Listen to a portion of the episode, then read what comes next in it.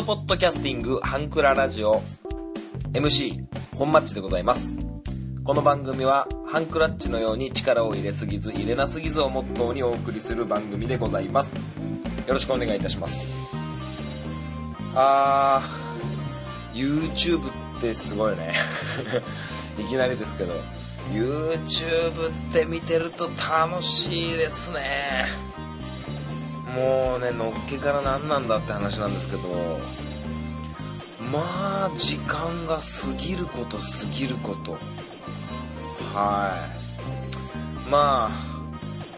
いろんなのがありますね。うん。まあ僕がよく YouTube で見るのはまあパズドラの攻略をねやってる番組っていうか YouTube 動画を見たりね。やっぱりサッカーの動画とかね。でサッカーに限らず野球だったりバスケだったりで最近ね NFL アメリカンフットボールの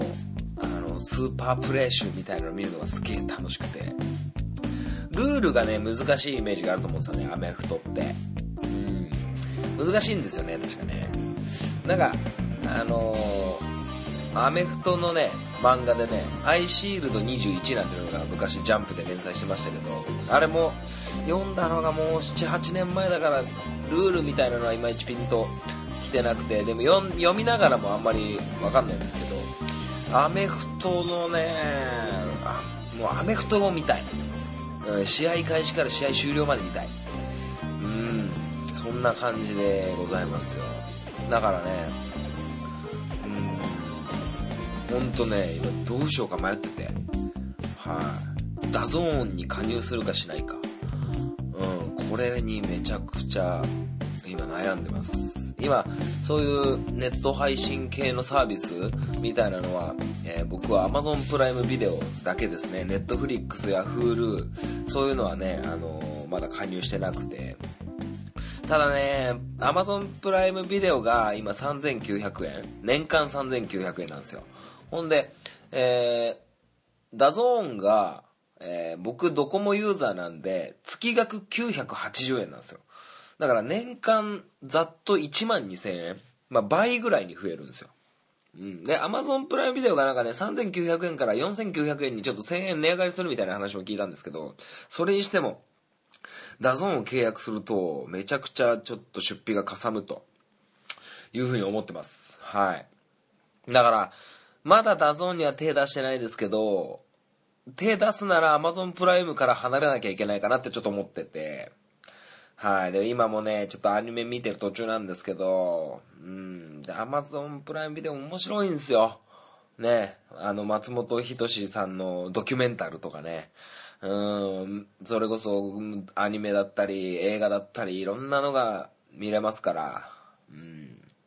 でね、 DAZN、やっぱりね、サッカーも見れるし、野球も見れるし、NFL、えー、バレーボールの V リーグ、で、ボクシングも見れるし、えー、ゴルフも見れる。あと何があるかな。あとテニスも見れるし、まあ、結構見れるんですよ。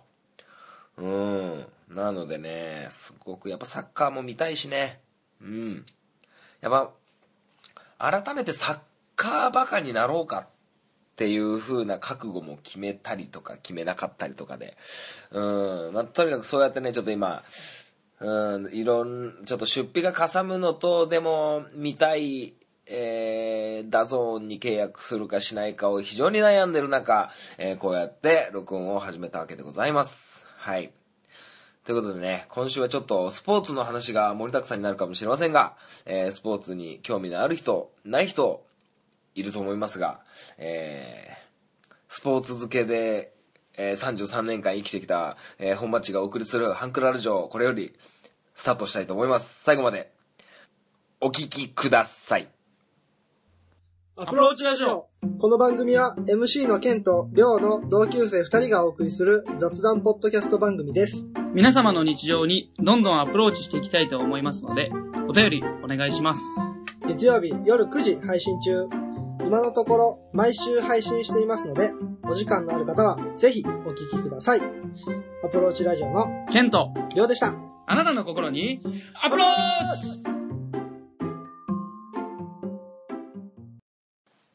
はい、中東区なんですけど、うーん連日のように交通事故のニュースが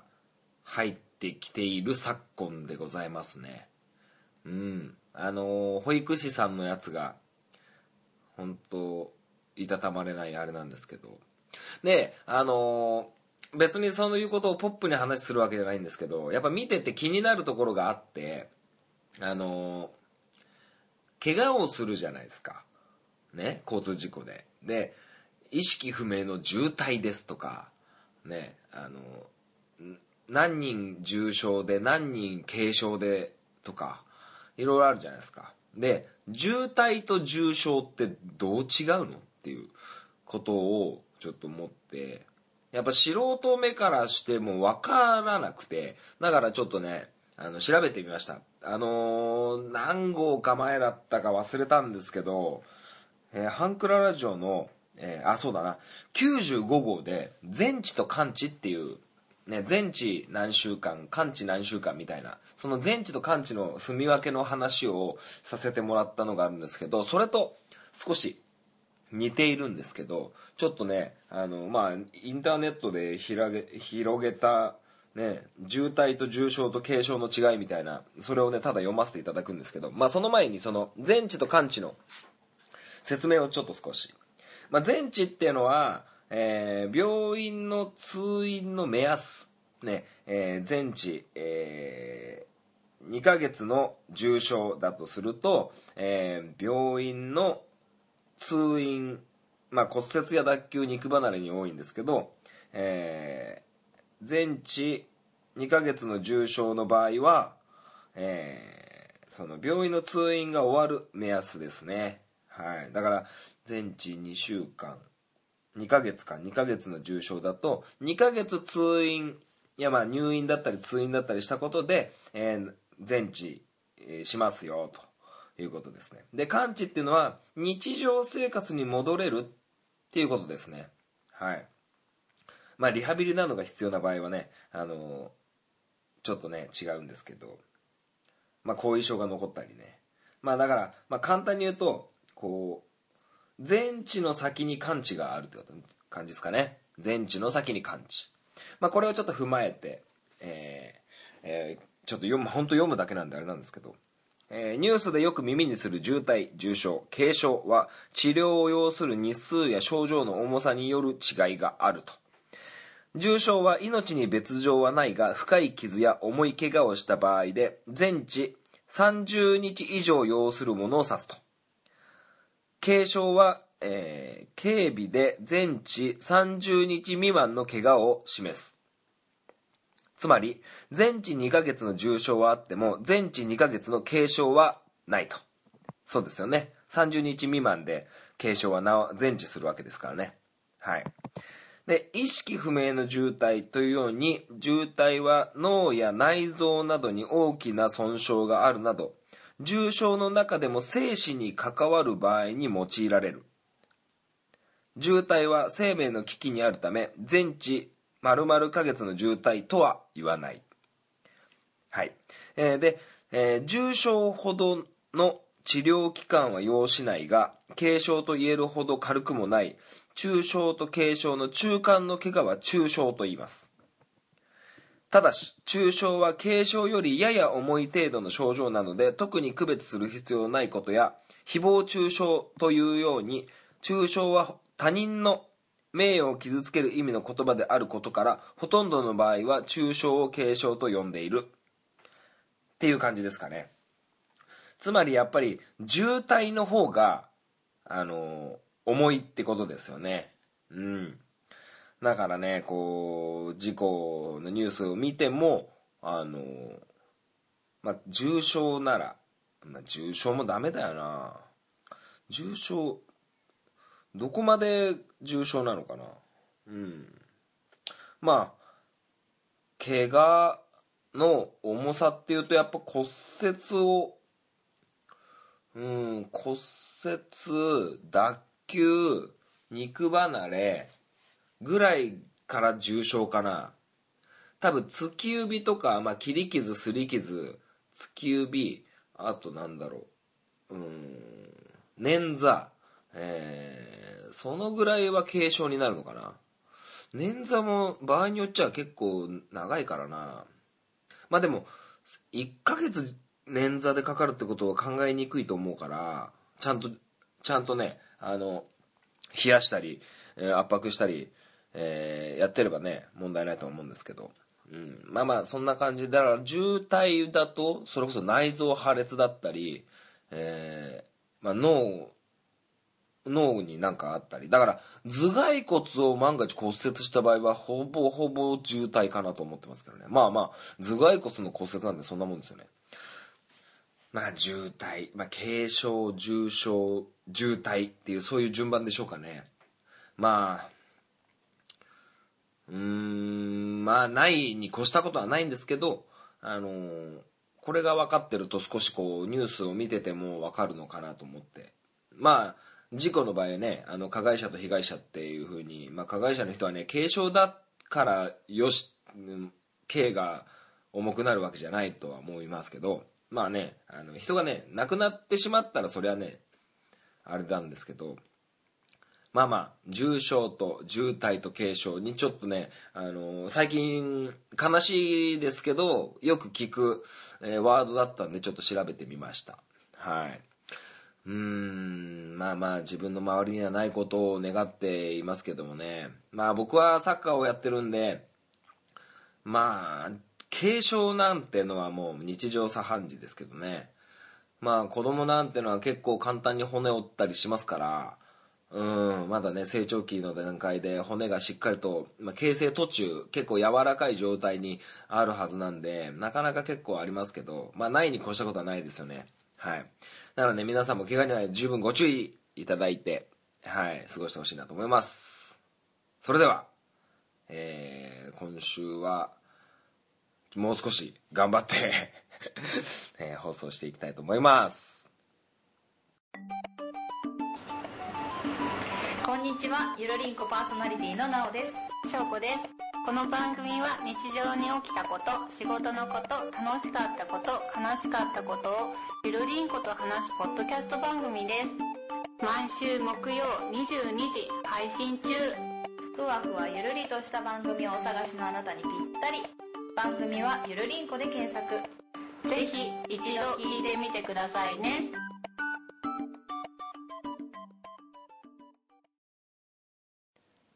本町 FC! このコーナーはサッカー大好きな本マッチがサッカーの話をするコーナーでございます。です。あのね、オープニングで言った通り YouTube をめちゃくちゃ見てて、あのー、やっぱね、YouTube って見やすいよね。なんかスーパープレッシュみたいなのがいっぱいありますから。まあ、最近はやっぱクリスチアーノ・ロナウドとメッシの映像が多いですけど、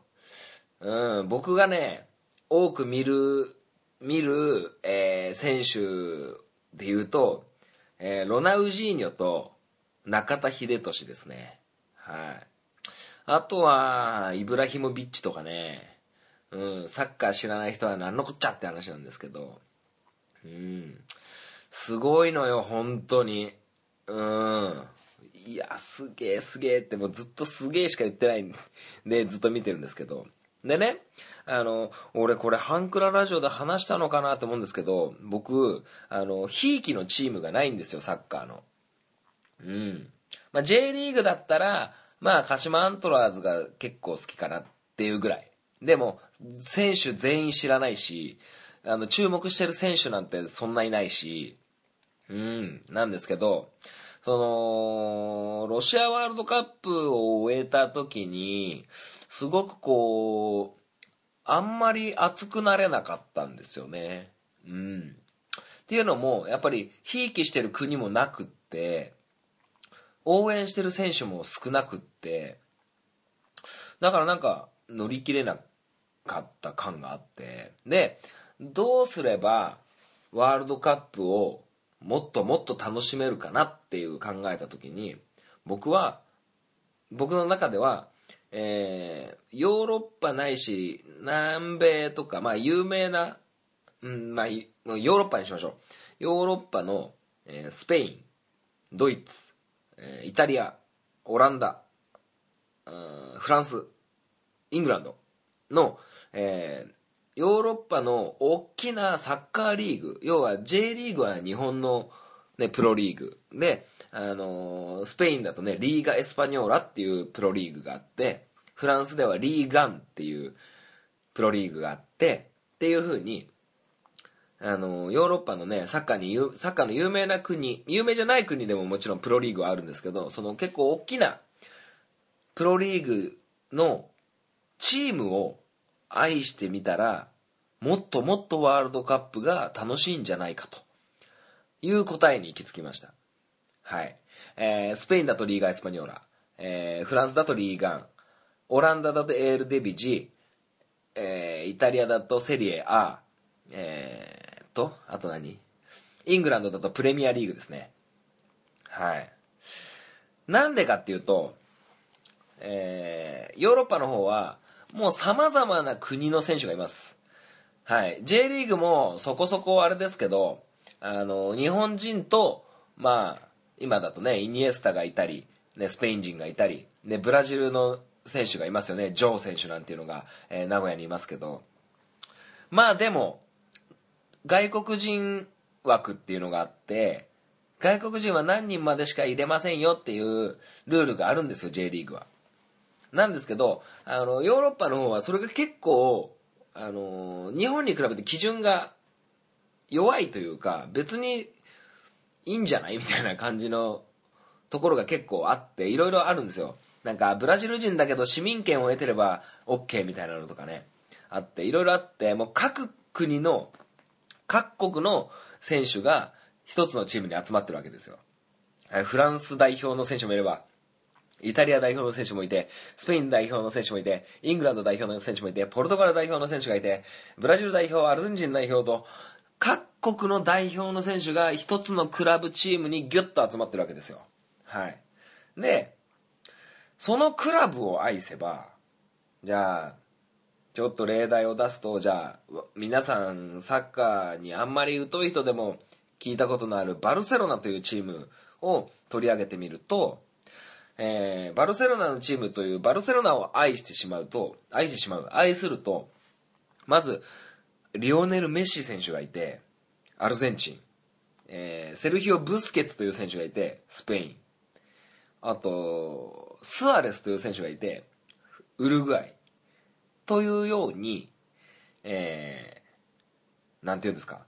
バルセロナを愛することで、ブラジル代表も愛せて、アルゼンチン代表も愛せて、スペイン代表も愛せると思うんですよね。っていうことで、あの、一個のクラブを愛することで、一個のクラブの選手として代表チームに参加して代表として試合を出ることが楽しめるっていう感覚になれば、自分はバルセロナが大好きで、バルセロナの試合を見るんですけど、ワールドカップになった時に、スペインの試合を見ても、スペインにはバルセロナの選手が何人かいて楽しめると思うんですよね。で、メッシがいるから、アルゼンチンの試合も楽しめると思うんですよね。まあもちろん、代表として選ばれてないと、ちょっとその、この理論は、うまくいかないんですけど、というような感じで、クラブを一個愛したいと思ってるんですよ。うん。で、どうやって愛せばいいのかっていうことが今わかんなくて。だから、オープニングで言った通り、僕 DAZN に契約して、いろんなクラブのサッカーを見ようって思ったんですよね。ワールドカップを楽しむっていうために。はい。だから、うーん、どういう風にクラブを愛そうかなと思って、愛する基準って何なのかなと思って。で、あのー僕ね、もうサッカーの変態なんで、変態すぎるがゆえに、僕の知り合い周りにも、あの、同じようなサッカーの変態がいっぱいいるんですけど、あの、変態すぎるから、さっき言ったバルセロナは愛せないんですよ。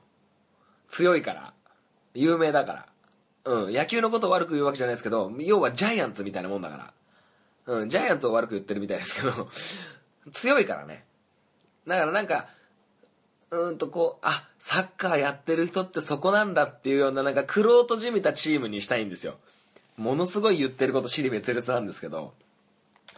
はい。だからね、どうしたらいいかなと思って、今のところ、あの、どのリーグにしようかなっていうのは決まってるんですよ。うん。うん、決まってるんですかね。悩んでるんですけど、まあ、ほぼほぼセリエ A ですね。イタリア。なんでかというと、僕が小学校、えー中学校、当時、あの、僕がサッカーを現役バリバリでやってた頃、僕のサッカーのイメージは全部セリエ A から入手したというか、セリエ A を見て育ったというか、だから、セリエ A、イタリアのプロリーグに、えー僕は育ててもらったっていう感覚でいるから、イタリアのチームにしようかなと思ってて。はい。で、その中でも、今んとこピックアップしてるチームは、えー、ラツィオ、それと、ローマ、それと、フィオレンティーナ。この3チームですね。この3チームでどうか、どこか愛せないかなって思ってるんですけど、でもね、もう昔僕がウイニングイレブンとかね、やってたり、海外サッカーをいっぱい見てた頃に比べて、もう知ってる選手がすごく減ってて、ちょっと残念なんですけど、まあ、あと、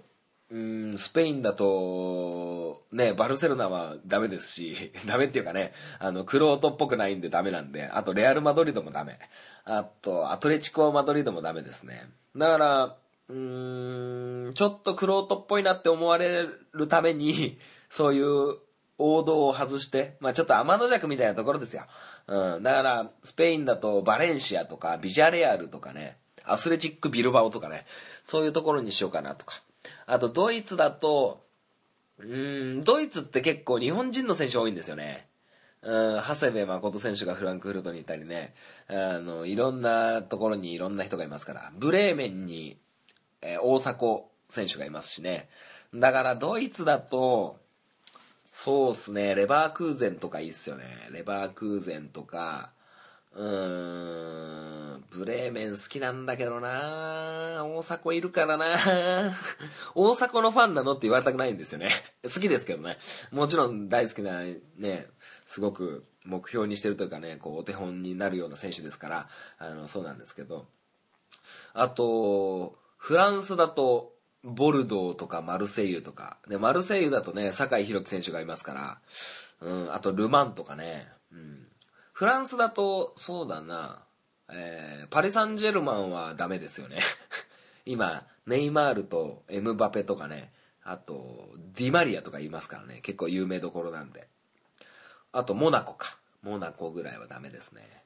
あと、オランダだと、えー、チャンピオンズリーグ準決勝まで進んだアヤックスとかね、これが大手ですけど、でもアヤックスに関しては結構有名な選手いないんですよね。うん、結構、オランダのリーグって結構この、ドイツとか、えープレミア、イングランドとか、えーリーガ・エスパニョーラ、今、世界三大リーグと呼ばれてるこの3つのリーグにステップアップするためのリーグっていう風な位置づけをされることがよくあって、いやでもね、ステップアップって言ってもオランダリーグめちゃくちゃレベル高くて、すげえ面白いと思うんですよね。うん。だから、アヤックスもいいし、PSV もいいし、あと、昔小野伸二選手がいたフェイエノールトとかね、うん、いいですしね。3チームとも赤いんですけどね。アヤックスも、アヤックスも、フェイエノールとも PSV もね、赤いんですけど。あと、どこ行ってない？プレミアか。プレミアリーグだとね、えー決勝に行くトッテナムと、チャンピオンズリーグトッテナムと、えーリバプール、あとマンチェスターユナイテッド、えーチェルシー、えーマンチェスターシティ、えーそういう風に結構強いチームが多くて、うん。僕ね、フランス代表のカンテっていう選手が好きなんですよ。うん。でもカンテっていう選手を追いかけて、チェルシーを応援すると、ああ、クロートっぽくね、チェルシーを好きになるのはちょっとなんかあれなんで、ああ、ああ、ああ、と思って。うん。だから、今、僕の今この状態で、サッカーチームどこを愛せばいいかっていう。だから、その、ローマと、ラツィオと、えーフィオレンティーナ、これがピックアップされたのは、まず、あの、ラツィオはめちゃくちゃ中堅で、すごくこう、歴史のあるチームだっていうこと。で、僕の、あの、好きだった、ファン・セバスチャン・ベーロンっていう選手がいたっていうこと。で、ローマは僕の好きなフランチェスコ・トッティっていう選手がいたこと。あと、結構中盤のね、ディフェンダーとフォワードの間、中盤のね、ミッドフィールダーのところで、結構こう、あの、ファンタジスタというか、こう、マエストロな、こう、結構有名、有名というか、上手なパサーが結構出てくるローマっていうチームは。パサーが出てくるんで、そこのチームっていうこと。はい。あと、ローマとそのフィオレンティーナ、フィオレンティーナっていうチームは、あの、僕の大大大好きなロベルト・バッチョっていう選手が、えー所属してたってことと、さっきのローマとフィオレンティーナは、僕の大好きなガブリエル・バティストゥータっていうアルゼンチンの選手が所属してたっていうこともあったり、うん。あと、ルイ・コスタっていうね、ポルトガルのね、有名な、こう、ファンタジスタがいたわけですよ。うん。だから、フィオレンティーナがちょっと一歩リードしてるかな、みたいなね、そんなことを一人で悶々と考えながら、DAZN と契約しようかな、しよう、しまいかな。でも、これからいろいろお金がかかるからな、とかいろいろ考えて、踏ん切りがまだ DAZN に行けなくて、踏ん切りがついてないんですよ。うん。だから、今僕が、その、ヨーロッパのクラブを愛する理由が、えー好きだった僕が現役時代好きだった選手が所属してたっていうこととユニフォームの色デザインぐらいなんですよ。うん。だからねどうしようかなと思って。いやそんなん J リーグでやってみたらどうって思うじゃないですか。でも J リーグって各クラブ各クラブじゃない各クラブの代表が集まらないんですよ。そもそもなんでこれをかん、こんなことを考えてるかっていうと、僕、ワールドカップを楽しく見たい。それなんですよ。だから、なかなかね、こ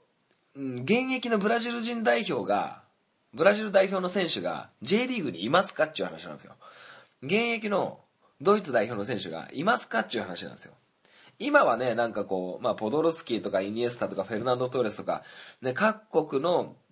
有名なスペイン代表、ドイツ代表の選手だった人が J リーグにいる。これもまた素晴らしいことなんですけど、今この現代のこれから先あるワールドカップを楽しむために、えー必要なあの各国の各国の、えーいろんな国のいろんな代表が集まるクラブを愛さないことには意味がないんですよ。はい。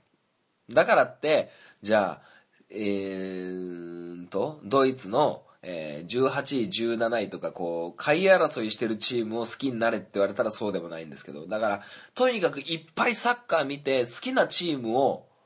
見つけようっていうことを今考えてるんですよ。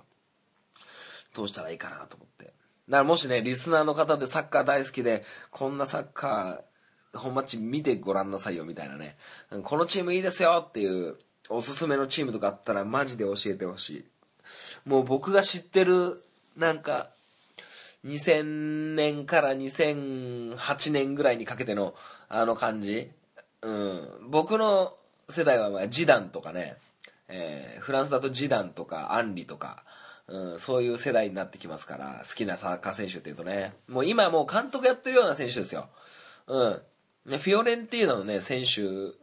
を Google で調べたら、あの、僕がその頃見てたアルゼンチン代表のシメオネっていう今ね、有名な監督なんですけど、監督さんの息子がね、いましたけどね、いや、そうじゃねえんだわ、みたいな。なんかこう、選手の移り変わりとか、そう、選手の移り変わりとかもよく見たいんですよ。うん。だから、あ、この選手、昔はこの、俺の応援してたここにいて、今はじゃあ、バルセロナに行って巣立って、世界の最前線でやってるなっていう、なんか、我が子を見るような、教え子を見るような感覚で、えーサッカーを見れるかなと思って。だから、そのために一個のチームを愛そうという感じでございますよ。うん。まあ、とにかくね、いっぱいサッカーを見たい。うん。サッカーを見て、サッカーを勉強して、うーん、もうサッカー漬けのサッカーバカに戻ろうか計画、えーを、えー着々と進めようかなと思っているわけでございます。はい。皆さんどうですか？好きなクラブありますか？好きなサッカー選手いますか？好きなサッカー選手いるだけでも全然サッカーの見方は変わります。うん。その選手を追いかけるだけでも全然違います。ただね、こう、テレビで見るってなると、放映権の話があって、試合を全部見れるか見れないかっていうのはいろいろありますけど、今こうやってインターネットが普及して、ね、こうやって DAZN だったり、いろんなことでね、こう、サッカーを見る機会を、自分からこう手に入れる時代になってきてますから、どんどんね、こう好きなサッカー選手、好きなサッカークラブを追いかけて、サッカーをもっともっと楽しんでもらえたらなと思っておりますよ。うん。ほんとね、サッカーが今ちょっと、サッカーほぼほぼ毎日やってるのにサッカーが欲しくてたまらないっていうかね、ほんとね、もう変態ですわ。ほんと変態。ということでね、あまたこれからもちょっとサッカーの話をね、ガンガンガンガンできるように、うん、していこうかなと思ってます。本当ね、サッカーだけの話する、ポッドキャスト番組作ろっかなとかちょっと思いましたよね。このハンクララジオとは別に。それこそこの本町 FC だけを切り取って、サッカーの番組もう一個やろうかなみたいなね、こと考えたことありますけどね。はい。ということで、えーチームを愛するためには、えーどうしたらいいの？教えてっていう感じのお話をさせてもらいました。みんなサッカー見て、えーどんどんどんどんサッカーにのめり込んで夢中になって、えー楽しんでもらえたらなと思います。それでは、本町 FC 試合終了。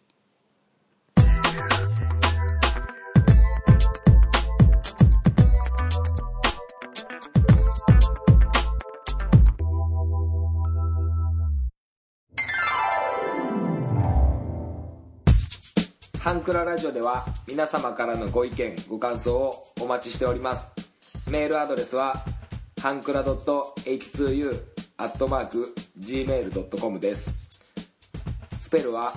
hankura.h2u です。H2U の2は数字の2です。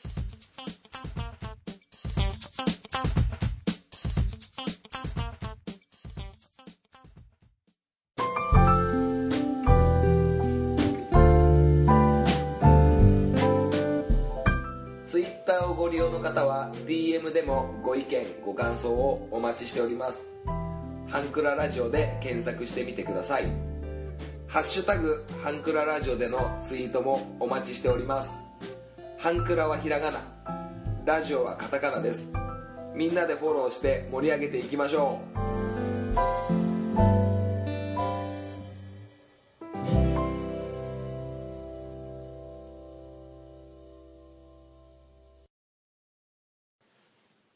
それではエンディングでございます。最後までお聞きいただきありがとうございました。この番組では皆様からのメールを募集しております。Gmail、えー、Twitter の DM、えーそれぞれ、えーお待ちしております。えーハッシュタグ、ハンクラ、ひらがな、ラジオ、カタカナでつぶやいていただいても、えー僕はちゃんと見てますから、番組ではね、ハッシュタグの方は紹介しないことに、えーしてるんですけど、どんどんそうやってつぶやいていただけたら、えー非常にありがたく思います。はい。まあね、ちょっと、まあシーズンになったからなのかな。やっぱりこう、あったかくなって、外でサッカーするのが気持ちよくてね。うん、ちょっとサッカーシューズもね、買いまして、まあフットサルシューズも買いまして、うん。今ね、ものすごくサッカー熱が熱い。今までサッカー熱熱かったのに、また熱くなって、これ以上どうすんのっていうことですよね。うん。はい、まあ、明日も、えーちびっこ相手に練習がありますからね。うん。いやー、ちょっとね、ほんとサッカーやりたくて、サッカーに触れてない時間が、もう、もうだ、もう変態ですわ。結局のところ変態。うん、サッカーバカなんでね。うん、まあ YouTube、うんでサッカーの動画を見るときにね、やっぱ中田秀俊を見てほしいですね。ものすごいよ、あの人、本当に。全然転ばないしね。うん。あと、まあまあ、あの、リスナーの皆さんはね、サッカーに限らず好きなスポーツ選手とかいたら、こう結構ね、その人にまつわることを調べたり、えー映像を見たりするとね、やっぱり、好きなことに熱中してる、夢中になってる時間っていうのは楽しいですから、ぜひ、えー気が向いた時にでもね、えー言葉を思い出して、えー聞いてくれて、思い出してね、こう、そういうことにね、夢中になってもらいたいなと思っております。はい。それでは、今週はちょっと少し短いのかな？わかんないけど。うん。